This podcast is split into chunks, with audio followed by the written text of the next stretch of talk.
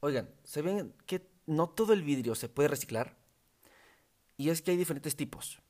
Por ejemplo, la cerámica es un tipo de vidrio, pero sí es muy difícil reciclarlo. O ah, hay otros que no son solo hechos con vidrio, sino tienen otros materiales. Así que es difícil separarlos y poder reciclar el vidrio. Y por último, hay otros que necesitan un manejo especial, como los focos. En fin, ¿por qué te cuento todo esto? Bueno, hace unos episodios eh, comenté que hay una empresa eh, de bebidas con alcohol que eh, van a cambiar sus botellas de vidrio por unas de papel, que aseguran que no van a cambiar su sabor y que va a estar más chido. Pero no sabía cuál era mejor para el ambiente, ya que el vidrio sí se puede reciclar, pero el papel se extrae o bueno, se obtiene con árboles, la mayoría. Entonces no sabía el balance, cuál aportaba más, cuál aportaba menos, cuál ayudaba más, cuál ayudaba menos. Y ahora veo que no todo el vidrio se puede reciclar, porque en ese episodio yo aseguraba que el vidrio se reciclaba, pero no todo. Qué curioso, ¿no? Bueno, en fin. Hay muchas empresas que presumen eh, hacer algo por el ambiente, pero en realidad no lo es. No lo hacen. De esto va el episodio de hoy.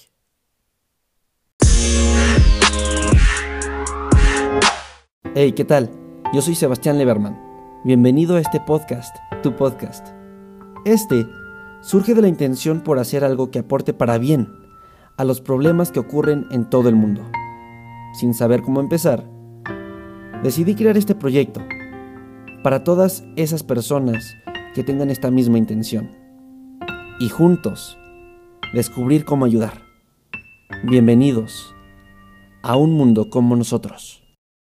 Y arrancamos con el episodio número 32. Espero que estés muy bien, que te lo estés pasando bien. y no hayas salido de tu casa, a menos que no haya sido, bueno, a menos que haya sido necesario. bueno, ya, vámonos al grano. Hoy estoy un poco distraído, perdonen por eso. Y sí, respecto a la introducción, hay algunas empresas que como que te quieren vender, que son verdes, que son amigables con el planeta, que están haciendo las cosas bien, pero uh, no tanto. O no como se esperaría. Y verán, hoy en día vemos en los estantes del supermercado, en las tiendas, productos que son ecológicos. Y esto lo digo entre comillas. Incluso muchas campañas publicitarias nos venden la idea de que la mayoría de las empresas quieren salvar al mundo, o al menos cuidarlo, al igual que a nuestra salud.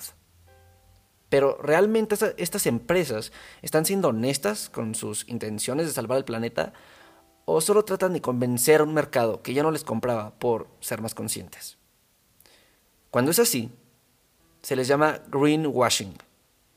Esta es una estrategia de comunicación o, de marketing por la cual los fabricantes buscan eh, enaltecer las cualidades ecológicas de un producto, cuando en realidad las acciones que se toman son muy pocas o nulas.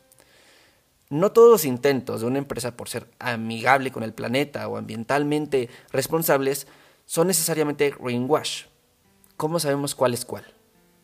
A ver, greenwash, hasta donde yo sé, es cuando una empresa te está tomando el pelo diciéndote que es verde y no lo es. Hay otras empresas que están haciendo lo contrario. Ah, o sea, que sí lo es.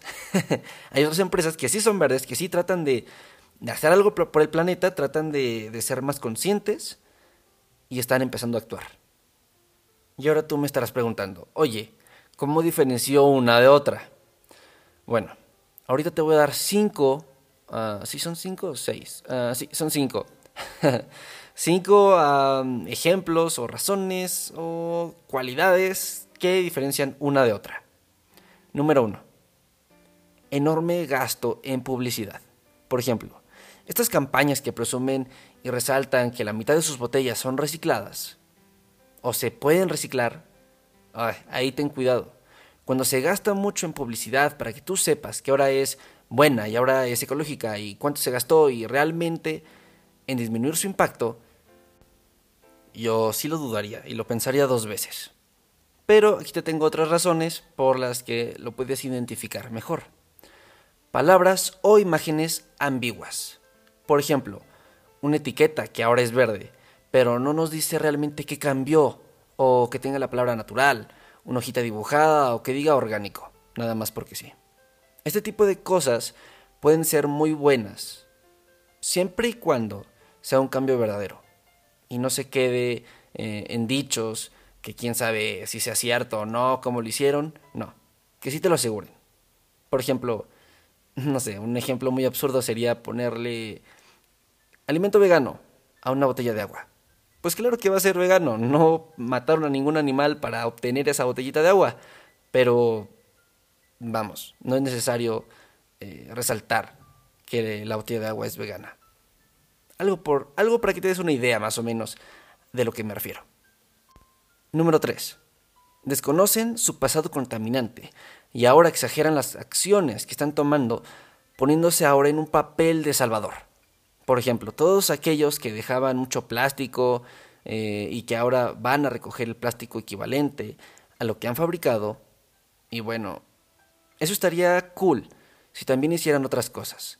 No significa que ahora nos estén salvando porque son una empresa consciente o algo parecido. De hecho, sería lo mínimo que pudieran hacer. 4.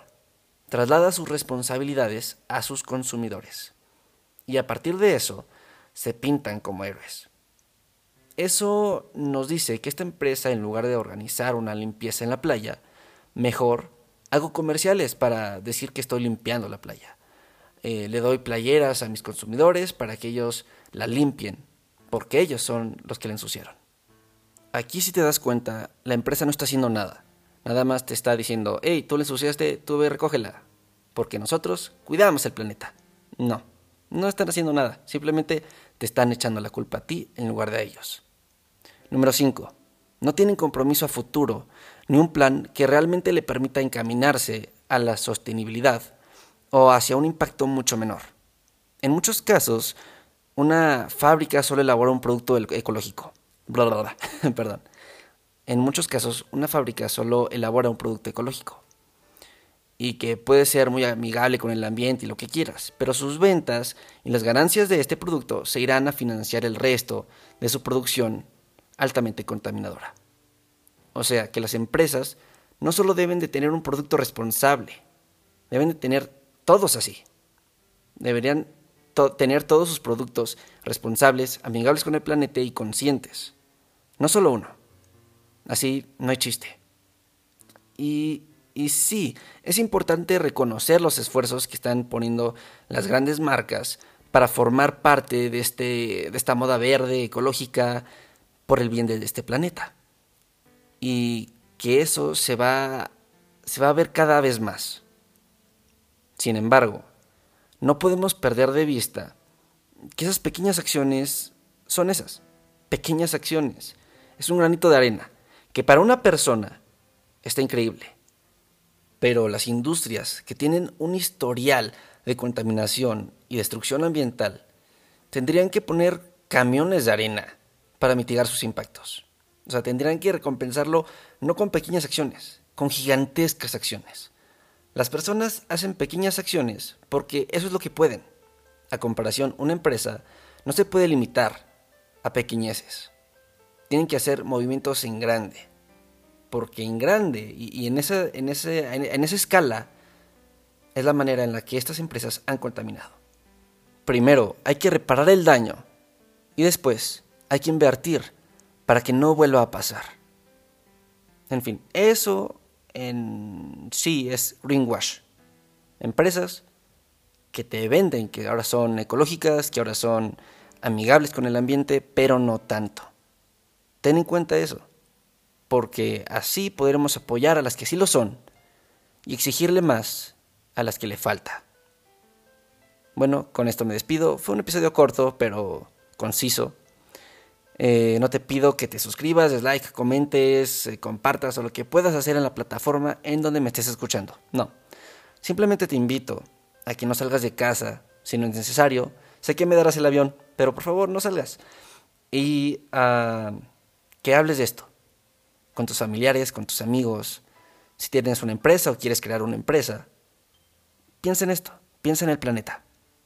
Y así creo yo, se compartiría la idea principal de lo que va este podcast. Bueno, por mi parte esto fue todo. Muchísimas, en serio, muchísimas gracias por escucharme, por darme tu tiempo. Y nos estaremos escuchando a la próxima. Chao, chao.